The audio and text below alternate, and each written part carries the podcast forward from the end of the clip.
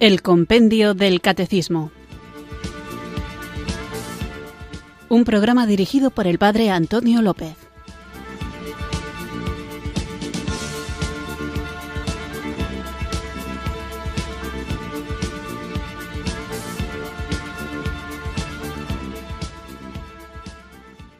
Buenas tardes, queridos oyentes de Radio María. Recibido un cariñoso saludo desde Irurzun, en Navarra, quienes sintonizáis una tarde más esta radio que cambia vidas, esta emisora de la Virgen, Radio María, para escuchar el programa El Compendio del Catecismo, nuestro espacio diario de la tan necesaria formación católica para poder vivir la fe que queremos compartir y defender y antes de vivirla necesariamente hay que conocerla. Por eso es tan imprescindible estar formado. Estamos iniciando desde hace unos días un tema sumamente importante para nuestra vida práctica, como todo lo que tratamos de compartir en este programa, y se trata de la gracia y la justificación. Hemos hablado de qué es la justificación, de qué es la gracia y digo que es un tema práctico porque en nuestro día a día, de una manera consciente o no,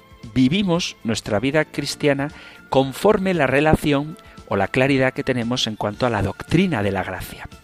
Muchas veces el Papa Francisco ha aludido al peligro que representan actualmente ciertas tendencias que, aunque el lenguaje sea propiamente teológico, están muy presentes en la conducta de muchos cristianos.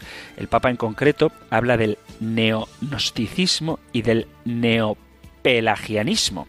Cuando menciona estas cuestiones, el Santo Padre no pretende hablar ex cátedra, es decir, haciendo uso de la prerrogativa que le da su magisterio extraordinario para zanjar cuestiones doctrinales controvertidas, más aún cuando ya existen documentos conciliares que han precisado temas relacionados con el pecado original, la naturaleza humana, la caída, la justificación o el libre albedrío. De todo esto han hablado los concilios anteriores al Papa Francisco, pero él sabe, porque conoce bien la realidad de la Iglesia, que aunque el tema esté doctrinalmente zanjado, luego no acaba de aterrizar esa sana doctrina en la vida de todos los creyentes.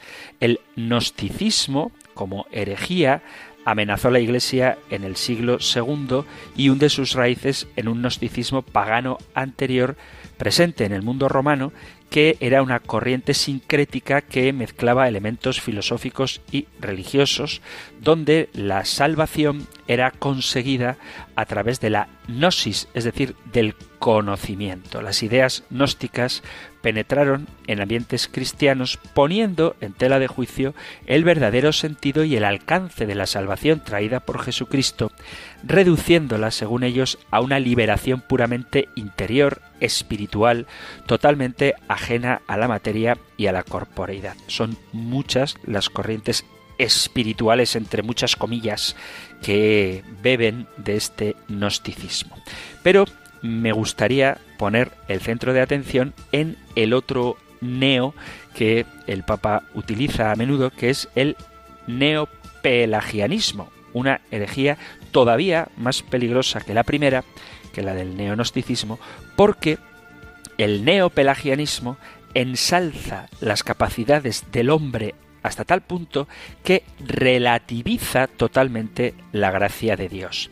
Pelagio era un monje que vivió allá por el siglo IV y V y sostenía que el pecado original solo es imputable a Adán, que le perjudicó a él pero no a su descendencia, y en consecuencia todos los hombres nacerían con el libre albedrío, es decir, con la capacidad para escoger por sí mismos entre lo bueno y lo malo.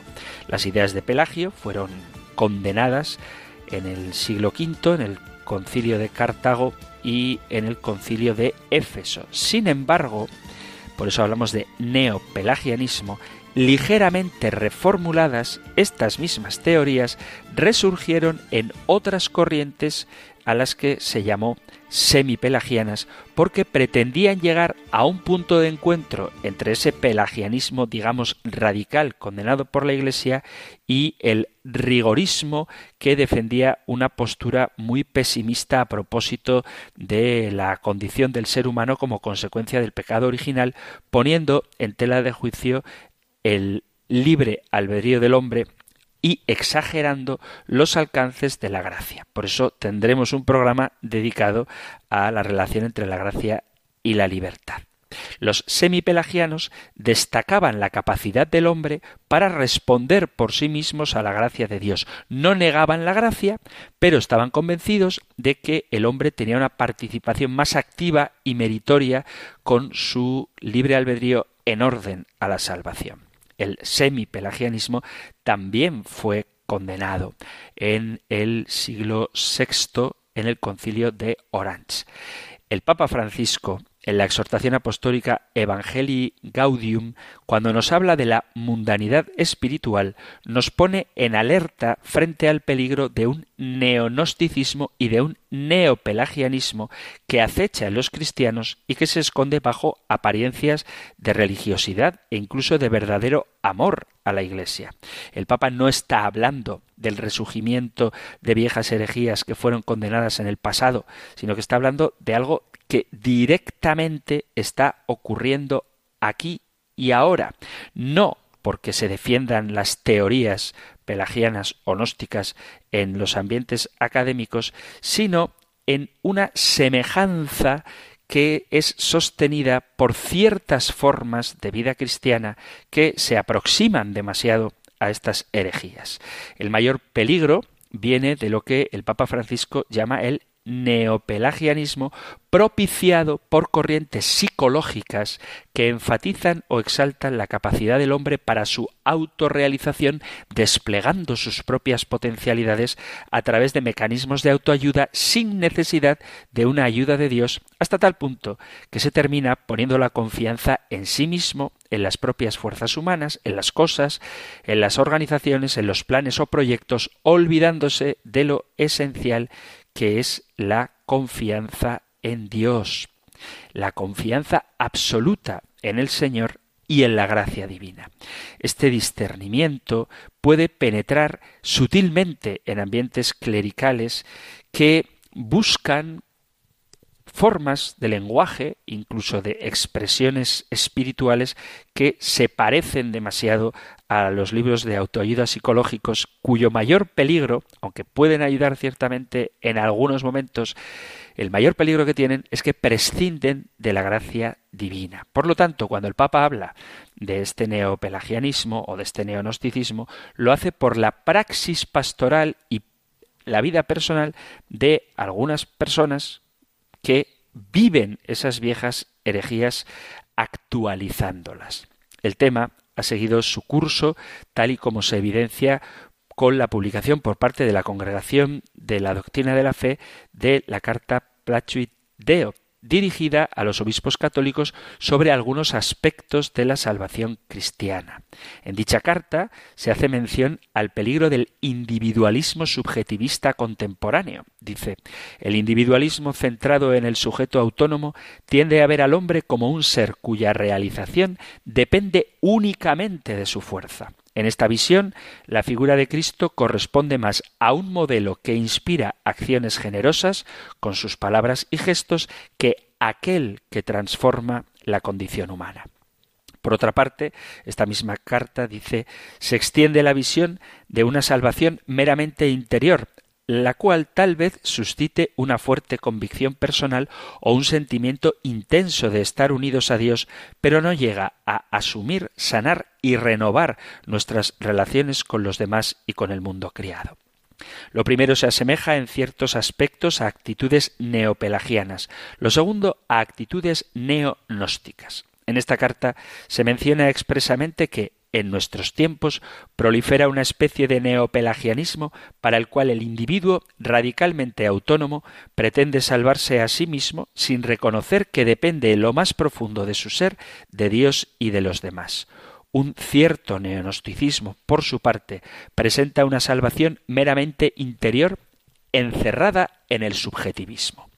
Este documento también precisa que la alusión a esas dos antiguas herejías, pelagiana y gnóstica, sólo se refiere a rasgos generales comunes sin entrar en juicios sobre la naturaleza exacta de los antiguos errores.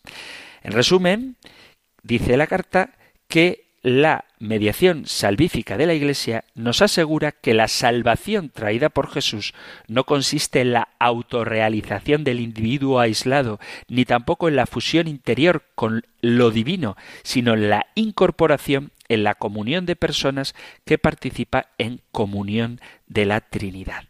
Y todas estas herejías prácticas, que podríamos decir que no son teóricas porque eso está aclarado por el magisterio, pero que en la vida práctica quizá no se viva con la claridad expresada en los textos del magisterio de la Iglesia, se puede subsanar teniendo nociones claras a propósito de qué es la gracia, cómo ésta actúa en nosotros, cómo podemos mantenernos en ella y cómo podemos hacerla crecer. Por eso vamos a ver hoy la distinción o los distintos tipos de gracia que hay para que sepamos cómo ésta actúa en nosotros. Pero antes invoquemos la gracia del Espíritu Santo pidiendo al Señor que nos regale su don, el don de la tercera persona de la Santísima Trinidad, el don de Dios.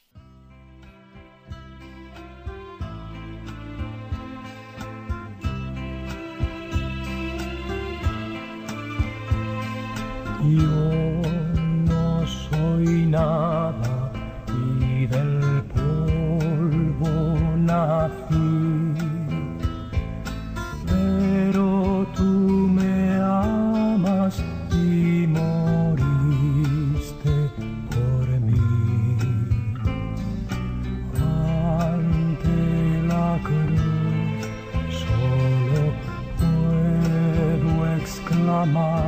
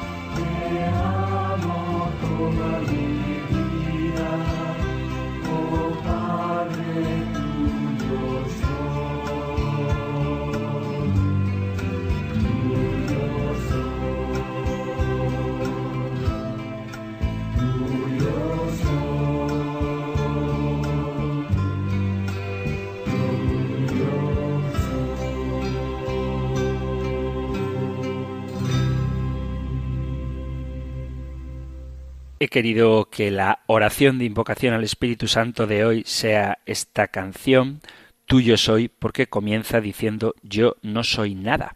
Por eso necesitamos de la gracia, que no es una cosa que Dios nos da, sino la misma vida de Dios en nosotros. De ahí que en el programa anterior hablábamos de qué es la gracia que justifica y decía que es un don gratuito de Dios por el que nos hace partícipes de su vida trinitaria y capaces de obrar por amor. Vamos a continuar hoy con el tema de la gracia y lo que trataremos lo encontráis en los puntos 1999 al 2004 y 2023 y 2024 del Catecismo Mayor. Nosotros escuchamos ahora la pregunta 424 del Compendio del Catecismo. Número 424. ¿Qué otros tipos de gracia existen?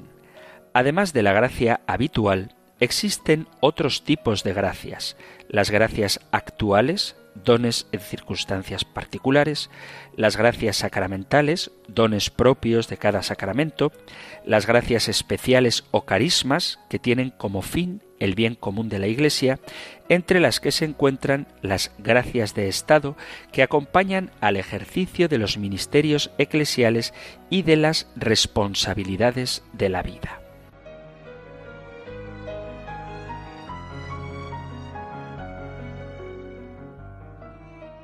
Aunque hablamos de ella en el programa anterior, porque la menciona en general cuando se habla de la gracia, el compendio del catecismo habla de la gracia habitual o también santificante o deificante. Digo que aunque hablamos de ella, vamos a volver a tratar de definirla o de concretar sus especificaciones para después hablar de la gracia actual de las gracias especiales o carismas y de la gracia de Estado. Espero que nos dé tiempo, pero me parece que lo más importante es entender qué es la gracia santificante. La gracia santificante es un don sobrenatural, interior y permanente que Dios nos otorga por mediación de Jesucristo para nuestra salvación. Es sobrenatural porque supera la naturaleza humana y es permanente porque mora en el alma mientras se está en gracia, es decir, sin pecado mortal. Toda alma exenta de pecado mortal está en gracia y el único que nos puede dar la gracia santificante, generosa y gratuitamente, por eso se llama gracia, es Dios. Todas las gracias, la santificante y las demás, son concedidas por los méritos de Jesucristo y se nos da para que podamos salvarnos. La gracia santificante es una participación en la vida divina y esta vida divina no es natural al hombre, sino que es añadida a la naturaleza del hombre, porque la gracia nos hace semejantes a Dios. Esta gracia santificante hace que el alma sea capaz de conocer a Dios como Él mismo se conoce, de amar a Dios como Él mismo se ama, en definitiva, y esta es la grandeza, de vivir su vida divina. La vida sobrenatural no tiene fin, es la más perfecta, es la única que importa y comienza en el bautismo y está al alcance de todos. De ahí la necesidad de predicar, de anunciar a Jesucristo y de mover a todos los que aún no le conocen a que se incorporen a su iglesia. La gracia santificante o justificante nos hace justos delante de Dios. Purifica el alma, la renueva, le borra los pecados y por lo tanto le libra de la vida eterna. La belleza del alma, un alma que está en gracia, participa de la infinita hermosura de Dios. Y como decía, nos hace hijos de Dios. Dios, según el artículo del credo, tiene un solo hijo por naturaleza, que es Jesucristo, y por la gracia nos hace participar de su propia vida. Es por la gracia santificante que somos hijos de Dios, porque cualquiera que hace la voluntad de mi Padre que está en el cielo, es decir, el que está en estado de gracia, ese es mi hermano y mi hermana y mi madre. Es un hermoso pensamiento saber quiénes somos, la identidad como hijos amados del Padre. Y si lo somos, debemos observar los mandamientos, tanto los de Dios como los de la Iglesia, y nuestros deberes de Estado, haciendo todo lo que hacemos con esa perfección que implica planta en nosotros la gracia santificante. Respondo a una pregunta que se suele hacer siempre que sale este tema de que somos hijos de Dios, si no somos acaso todos los seres humanos hijos de Dios por el hecho de haber sido creados. En un sentido se puede decir que sí, que Dios es Padre de todos los hombres porque a todos nos ha creado. Pero en el sentido en el que estamos hablando ahora, solamente los incorporados a Cristo por el bautismo reciben la gracia santificante y participan de la vida divina, porque eso es un don sobrenatural, es una gracia que se nos da en el bautismo. Y al ser hijos de Dios, somos hijos de Dios en Jesucristo. Tenemos confianza ilimitada en Cristo en lo que respecta a nuestra salvación, también a nuestros negocios temporales, incluso a nuestros padecimientos, porque Cristo murió por conseguir nuestra salvación. El cielo no está solo para los que conservaron la inocencia, sino también para aquellos que la recuperaron tras haberla perdido por Jesucristo. La gracia santificante nos hace amigos del Señor que dice vosotros sois mis amigos si hacéis lo que yo os mando. Ya no os llamo siervos, ahora os llamo amigos. Y no hay prueba de amor más grande que la de aquel que da la vida por sus amigos. Por eso, Él es que murió por nosotros. La gracia santificante nos hace miembros vivos de Cristo por el bautismo, nos incorpora a Jesucristo y unidos a Él nos hacemos uno con Él, miembros de su cuerpo que es la Iglesia, cuya cabeza es el mismo Cristo, y los miembros somos nosotros mientras estemos unidos al cuerpo, es decir, mientras nos mantengamos en comunión con la Iglesia y en la vida de gracia. Y precisamente en esto, en estar unidos a Cristo, es en lo que consiste la salvación. Si somos miembros de Cristo, estamos en Él, vivimos en Él, y todo lo que ha realizado Cristo lo llevamos a cabo con Él y en Él. Él está en nosotros, Él vive en nosotros y Él realiza en nosotros y con nosotros su obra, hasta que podamos decir, ojalá que si fuéramos conscientes de esto, como San Pablo, no soy yo el que vive, es Cristo quien vive en mí. Por lo tanto, somos miembros de Cristo y por lo tanto entre todos los miembros de Cristo existe comunión. Así como todos los miembros de un mismo cuerpo están unidos a su cabeza única, igualmente lo están los miembros del cuerpo de Cristo que es la Iglesia. Tanto la Iglesia triunfante como la Iglesia purgante como la Iglesia peregrinante. La gracia santificante además nos hace hijos de María. Por eso dedicábamos un programa también a la maternidad universal de María, María, Madre de la Iglesia. Y si somos hijos de Dios, somos herederos, dice la carta a los romanos en el capítulo 8 a partir del versículo 17. Herederos de Dios y coherederos con Cristo. El cielo es la exención de todo mal, la felicidad perfecta, el destino al que Dios nos llama, que no podemos merecer, que no podemos ganar, sino que se nos da gratuitamente mediante la gracia santificante que vuelvo a repetir, no es una cosa, sino que es la participación en la misma vida divina. Vamos a hacer aquí una breve pausa musical después de haber hablado de la gracia santificante o también gracia habitual o deificante y continuamos con nuestro programa.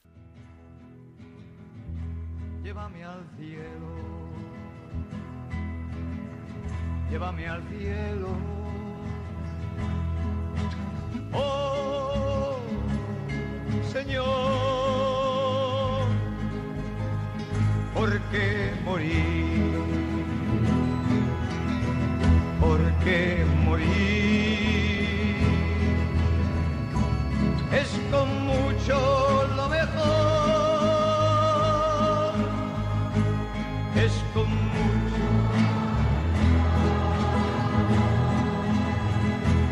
estar contigo.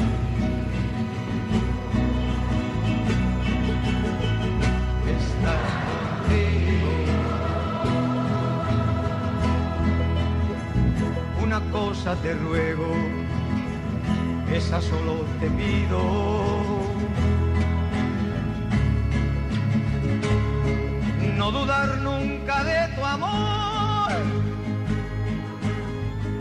no dudar nunca de ti, estar contigo.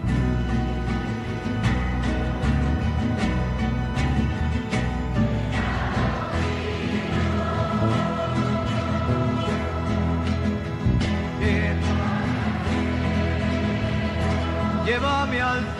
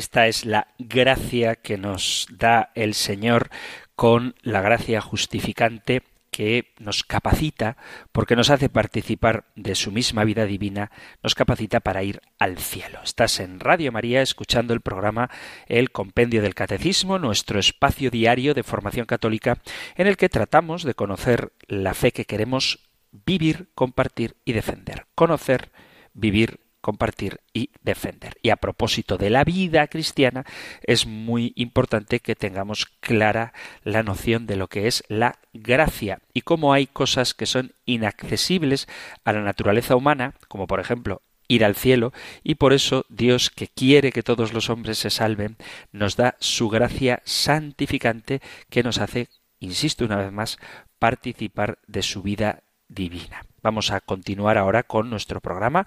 Hoy estamos hablando de qué otros tipos de gracia existen. La pregunta 424. Después de haber insistido una vez más en la gracia habitual o santificante, vamos a ver qué es la gracia actual.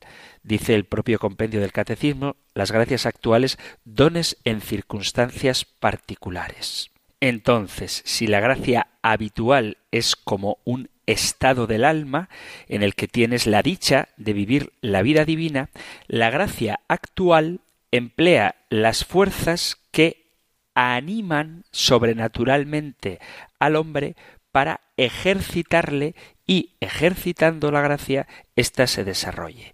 Sus mociones, estas inspiraciones, por decir de alguna manera, que da la gracia actual me ayudan a progresar haciéndome utilizar los recursos sobrenaturales de la gracia habitual que están en mí. Por la influencia combinada de estas dos maneras de gracia se forma la piedad. Una y otra, gracia habitual y actual, concurren en la misma tarea. La gracia actual es más activa, te pone en movimiento, mientras que la gracia habitual es más estable, da la inclinación y la facilidad. La gracia actual es más variable y concuerda con la parte móvil de la existencia. La otra, la gracia habitual o gracia santificante, se enlaza con el aspecto permanente de la vida. La una es transitoria y se especializa en el acto presente, es la gracia actual, la otra es más general y se extiende como un hábito fundamental a todos los actos. La una extiende, prolonga el resorte de mis facultades, haciendo posibles actos que naturalmente no estarían a mi alcance. La otra, la habitual, transforma el fondo mismo de mi ser dándole un ser nuevo, una vida divina. Una, por así decirlo, recoge los materiales, sería la gracia habitual o santificante, y la otra los organiza y los pone en marcha, que sería la gracia actual. De esta manera, la voluntad excitada y sostenida por la gracia actual, nutrida, engrandecida y perfeccionada por la gracia habitual, está en la ley de Dios y medita en ella día y noche. Es como un árbol plantado junto a corrientes de agua, cuyos frutos se presentan y cuyas hojas son perennes. Y todas mis acciones han de prosperar para la gloria de Dios y mi eterna bienaventuranza. Por lo tanto, así como la gracia santificante es la presencia de Dios en nuestra alma, la gracia actual es la ayuda temporal que da Dios al hombre para llevarlo a actuar de una forma correcta en una situación determinada. Nos la da Dios cuando la necesitamos, es decir, que van y vienen estas gracias actuales y se pueden acoger o rechazar. Por ejemplo, si tú has perdido la gracia santificante porque has cometido un pecado mortal, la gracia actual es la que te va a mover para que reconduzcas tu vida, te arrepientas recibas el sacramento de la penitencia si es posible y si no que hagas un acto de contrición perfecta. Su propósito es ayudarnos a actuar como imagen de Dios, especialmente cuando tenemos la tentación de no hacerlo. Es una gracia interna que en el momento de recibirla ilumina nuestra inteligencia, es decir, nos ayuda a discernir entre el bien y el mal y fortalece nuestra voluntad, nos da la fuerza para actuar conforme a lo que nos dice la inteligencia iluminada por la fe. Pero, como digo, la gracia actual tenemos libertad de acogerla o rechazarla igual dicho sea de paso, que todos los regalos de Dios, que no se imponen, se ofrecen gratuitamente al hombre y éste con su libertad puede responder afirmativamente aceptando esa gracia actual o negativamente rechazándola. Como dice el catecismo, se debe distinguir entre la gracia habitual, disposición permanente para vivir y obrar según la vocación divina, y las gracias actuales que designan las intervenciones divinas que están en el origen de la conversión o en el curso de la obra de santificación. Cuando nosotros tenemos deseo de conversión, eso es producido por la gracia actual. Es una inspiración, una buena idea que refuerza nuestra voluntad para impedir el mal u obrar el bien. Los teólogos describen la gracia actual como un toque divino que anima a los creyentes a hacer el bien y abstenerse del mal. La gracia actual puede ser vista como un impulso de fuerza dada por Dios esencial para lograr la salvación. Mientras que, como decía, la gracia habitual es un estado permanente. La gracia actual, sin embargo, es una asistencia divina específica y oportuna que impulsa a las personas a hacer el bien. Además, se puede decir que la gracia actual es liberadora y sanadora libera al creyente de la esclavitud del pecado y sana sus debilidades espirituales, fomenta la acción moralmente buena y virtuosa e impide cometer actos inmorales o pecaminosos. La gracia actual es esencial en momentos cruciales de la vida espiritual, especialmente en momentos de tentación o de lucha. Actúa como una guía divina que ayuda a los creyentes a tomar las decisiones adecuadas y a superar las dificultades hay que subrayar que la gracia actual es también un regalo, no es algo que el creyente merezca o que pueda ganar por sus propios méritos, es un regalo inmerecido que Dios otorga por su amor y misericordia para ayudar a crecer en santidad y alcanzar la vida eterna. Tanto la gracia actual como la habitual se canaliza principalmente a través de los sacramentos, especialmente el de la Eucaristía y el de la penitencia. Sin embargo, Dios, que es generoso y absolutamente libre, puede otorgar su gracia en cualquier momento que Él lo vea conveniente para guiar a sus hijos hacia el bien. La gracia actual es, por tanto, un socorro divino que nos es otorgado en el tiempo oportuno y nos ilumina con el fin de obrar bien. Y como decimos que la gracia tanto habitual como actual se da de manera especial en los sacramentos, vemos ahora otro tipo de gracia que son las gracias sacramentales, dones, dice el compendio del catecismo, propios de cada sacramento. Así pues, en general podríamos definir la gracia de los sacramentos como el derecho que el sacramento nos da para recibir la gracia actual que necesitamos. Son las gracias que nos vienen a través de los sacramentos.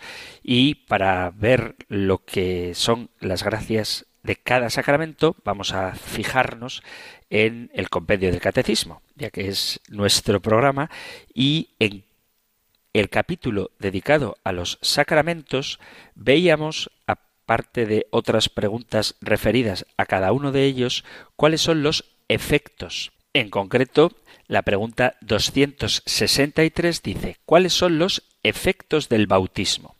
El bautismo perdona el pecado original, todos los pecados personales y todas las penas debidas al pecado.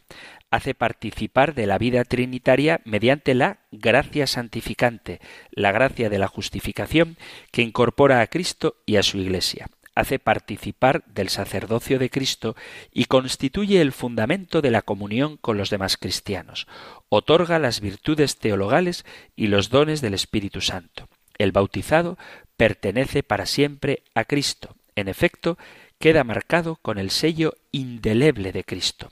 Es lo que llamamos carácter. Por lo tanto, el bautismo fundamentalmente nos da la gracia santificante o la gracia habitual. La pregunta 268 del compendio del Catecismo dice ¿cuál es el efecto de la confirmación? El efecto de la confirmación es la especial efusión del Espíritu Santo tal como sucedió en Pentecostés. Esta efusión imprime en el alma un carácter indeleble y otorga un crecimiento de la gracia bautismal, arraiga más profundamente la filiación divina, une más fuertemente con Cristo y con su Iglesia, fortalece el alma, los dones del Espíritu Santo y concede una fuerza especial para dar testimonio de la fe cristiana. Es decir, además de fortalecer la gracia habitual, nos da la gracia actual, cuando llegue el momento de necesitarla, para dar especial testimonio de la fe cristiana. La pregunta 292 habla de cuáles son los frutos de la Sagrada Comunión. ¡Qué gracia nos da la Sagrada Comunión! Dice, la Sagrada Comunión acrecienta nuestra unión con Cristo y con su Iglesia, conserva y renueva la vida de la gracia recibida en el bautismo y la confirmación, y nos hace crecer en el amor al prójimo, fortaleciéndonos en la caridad, nos perdona los pecados veniales y nos preserva de los pecados mortales para el futuro. Es decir, que nos da la gracia habitual o nos fortalece en la gracia habitual y además nos permite la gracia actual de vivir en la caridad. Eso con respecto a los sacramentos de la iniciación cristiana. Con respecto a los sacramentos de la curación, que son la penitencia y la unción de enfermos, la pregunta 310 dice ¿Cuáles son los efectos de este sacramento? Los efectos del sacramento de la penitencia son la reconciliación con Dios y por tanto el perdón de los pecados, la reconciliación con la Iglesia, la recuperación del estado de gracia si se había perdido, la remisión de la pena eterna merecida a causa de los pecados mortales y al menos en parte de las penas temporales que son consecuencia del pecado la paz y la serenidad de conciencia y el consuelo del espíritu y el aumento de la fuerza espiritual para el combate cristiano. Es decir, por la gracia actual, si nos dejamos llevar por ella y acudimos al sacramento de la penitencia, recuperamos, en caso de haberla perdido, la gracia habitual o gracia santificante y además se nos da la gracia actual, el aumento de fuerza espiritual para el combate cristiano. La pregunta 319 nos plantea cuáles son los efectos del sacramento, en este caso de la unción de enfermos. Y dice, el sacramento de la unción confiere una gracia particular que une más íntimamente al enfermo a la pasión de Cristo, por su bien y por el de toda la Iglesia, otorgándole fortaleza, paz, ánimo y también el perdón de los pecados si el enfermo no ha podido confesarse. Además, este sacramento concede a veces, si Dios quiere, la recuperación de la salud física. En todo caso, esta unción prepara al enfermo para pasar a la casa del Padre. Y después, en el tercer capítulo dedicado a los sacramentos, se habla de los sacramentos al servicio de la comunión y de la misión. En concreto, empieza con el sacramento del orden. Y la pregunta 326 habla de cuál es el efecto de la ordenación episcopal. Acordaos que el sacramento del orden es uno solo, pero que tiene tres grados, el diaconado, el presbiterado y el episcopado. Entonces, ¿cuál es el efecto de la ordenación episcopal? La ordenación episcopal da la plenitud del sacramento del orden hace al obispo legítimo sucesor de los apóstoles, lo constituye miembro del colegio episcopal, compartiendo con el Papa y los demás obispos la solicitud por todas las iglesias y le confiere los oficios de enseñar, santificar y gobernar. Eso con respecto al orden episcopal. La pregunta 335 habla de qué efectos produce el sacramento del orden. El sacramento del orden otorga una efusión especial del Espíritu Santo que configura con Cristo al ordenado en su triple función de sacerdote, profeta y rey, según los respectivos grados del sacramento. La ordenación confiere un carácter espiritual indeleble, por eso no puede repetirse ni conferirse por un tiempo determinado. Y por último, el compendio del catecismo, hablando de los sacramentos al servicio de la comunión y la misión, pregunta y responde en la cuestión 346 cuáles son los efectos del sacramento del matrimonio. Y dice, el sacramento del matrimonio crea entre los cónyuges un vínculo perpetuo y exclusivo. Dios mismo ratifica el consentimiento de los esposos. Por tanto, el matrimonio rato y consumado entre bautizados no podrá ser nunca disuelto. Por otra parte, este sacramento confiere a los esposos la gracia necesaria para alcanzar la santidad en la vida conyugal y acoger y educar responsablemente a los hijos. Os he leído las preguntas del compendio del catecismo sobre los efectos de cada sacramento para que comprendamos cuál es la gracia de cada uno de estos sacramentos. Si os interesa en particular esta cuestión, podéis recurrir a el podcast del programa, donde cuando llegábamos a esta pregunta, como es habitual, dedicaba todo el espacio, toda la hora a esa cuestión. Entonces ahí podéis especificar más en concreto en el podcast de compendio del catecismo el efecto de la gracia sacramental en cada uno de estos siete sacramentos.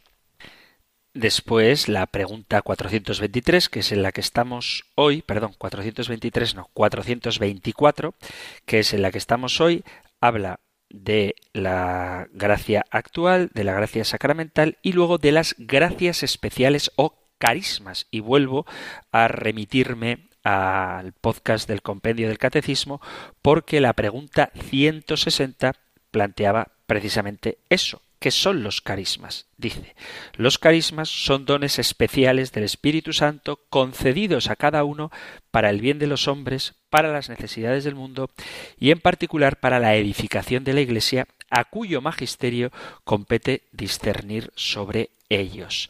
La donación gratuita que Dios hace de sí mismo, la gracia que nos da el Espíritu Santo que nos regala, siempre da dones santificantes, es decir, la gracia habitual y la gracia actual, la gracia que da cada uno de los sacramentos, y hay otros dones, otras gracias que llamamos carismáticas o gracias especiales. La gracia santificante y la gracia actual son para nuestra propia santificación. Es la obra de Dios en mí para mi crecimiento en el camino hacia la santidad y la unión con Él. Los carismas o las gracias especiales, en cambio, son dados para el bien común, como dice la primera carta a los Corintios en el capítulo 12, para la renovación y la edificación de la Iglesia. Hay ciertamente relación entre ambos dones, porque los dones carismáticos también son para la santificación. Pero las gracias especiales no son un fin, sino un medio. Son gracias especiales del Espíritu Santo que están ordenados a la gracia santificante y tienen por fin el bien común de la Iglesia. Los siete dones del Espíritu Santo son gracias permanentes recibidas en el bautismo para la propia santificación, dados en semilla y necesitan crecimiento. El don de piedad me hace crecer en la confianza en que Dios es mi Padre y yo soy su Hijo, en quien Él se complace, el don de temor de Dios, que no es miedo, sino el reconocimiento de su grandeza y majestad, me llevará a adorarlo y alabarlo, el don de entendimiento es la luz del Espíritu para poder comprender mejor los misterios de la fe, el don de ciencia, el don de conocimiento consiste en conocer y verlo todo con la mirada de Dios, con el don de sabiduría se saborean, se gustan más íntimamente las cosas de Dios, el don de consejo es ayuda para discernir lo que más conviene según la voluntad divina y mi situación personal y con el don de fortaleza se experimenta mayor fuerza para el combate espiritual. Dios ha querido que crezcamos en su vida divina gracias a los dones que nos ha dado y también gracias a la ayuda de los hermanos, porque todos, como hemos visto ya, formamos un solo cuerpo en un mismo espíritu, la comunión de los santos, que es fruto de la gracia habitual. Por eso, porque quiere que crezcamos en comunión, el Señor reparte gracias especiales o carismas para que cada uno colabore en la salvación de los demás. Nadie tiene todos los carismas, solo Jesucristo. Los miembros del cuerpo de Cristo tenemos algunos carismas que recibimos como Dios quiere y entre todos tendríamos todos los carismas, de manera que nos necesitamos los unos a los otros. Sin duda, el mayor carisma que está sobre todos los demás es el de la caridad. En el Nuevo Testamento hay varias listas de carismas, pero no es el tema de hoy. Os repito que podéis recurrir a la pregunta 160 del compendio del Catecismo. En cualquier caso, lo que quería compartir es que los carismas son especiales y han de ser recibidos con apertura, pero también discernidos con prudencia, estos carismas extraordinarios. Y quien tiene la autoridad para discernirlos es la jerarquía de la Iglesia, que tiene a su vez el carisma de gobierno para el bien de su Iglesia y de su misión.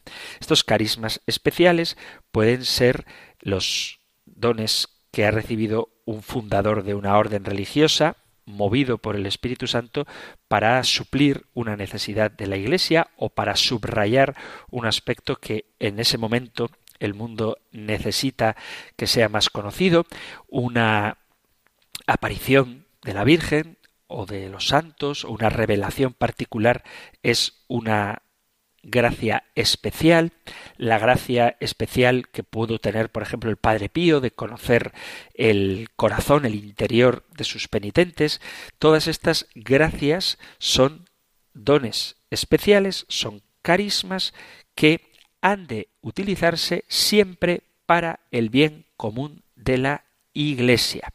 Son gracias especiales o también, como digo, carismas.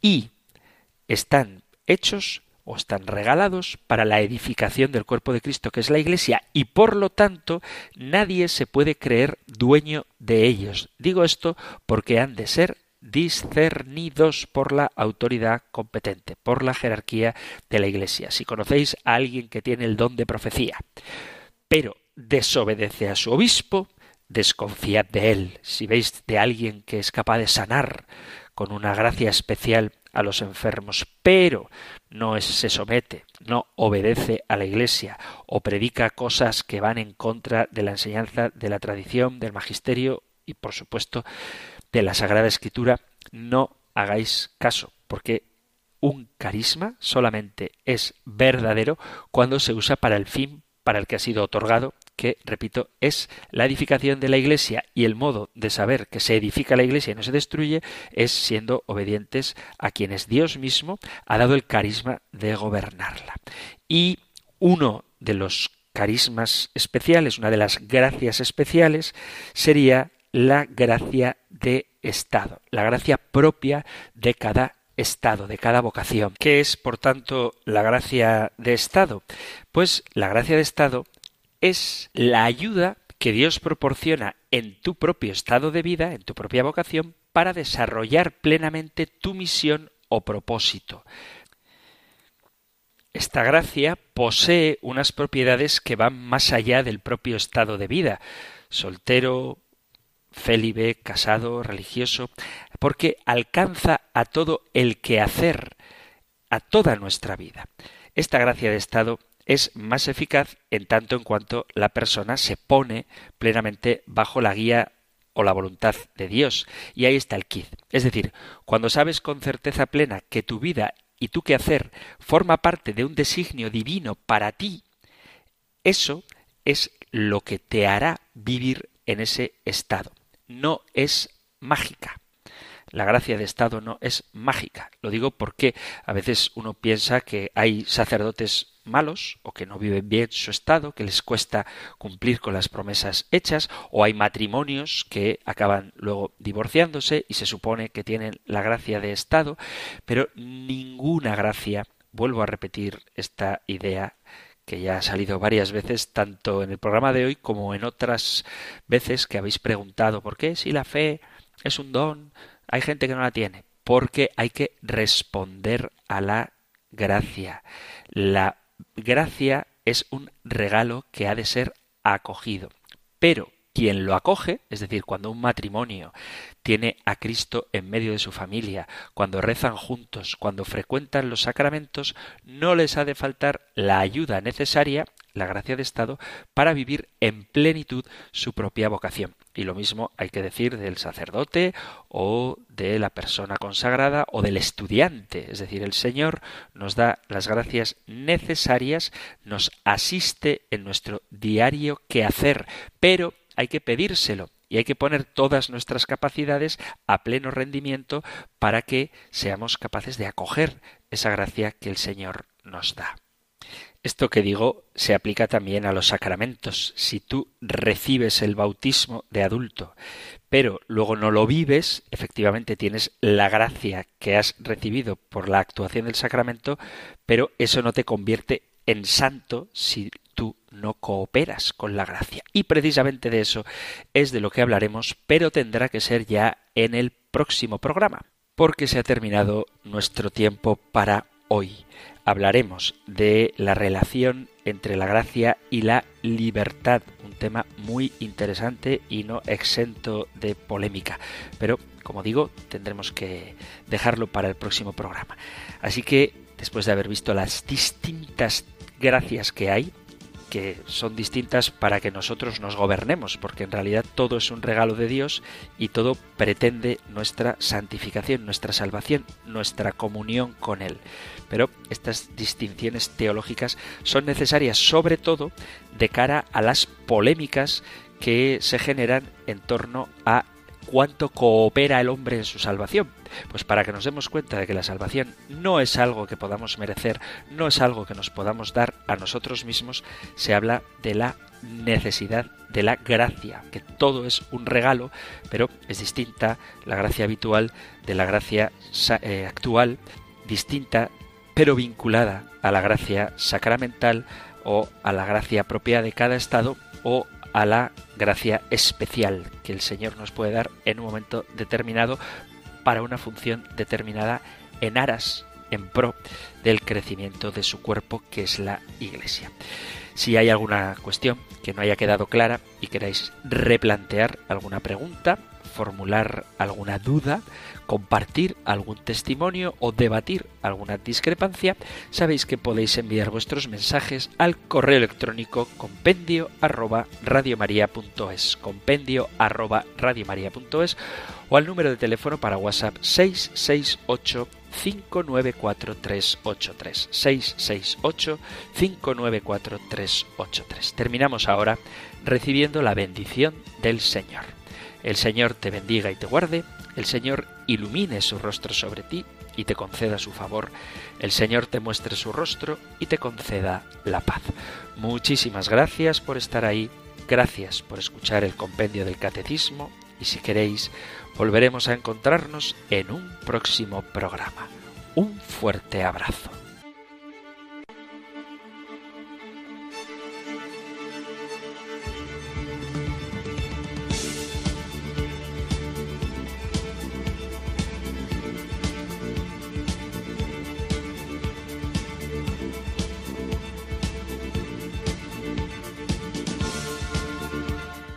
El Compendio del Catecismo. Un programa dirigido por el Padre Antonio López.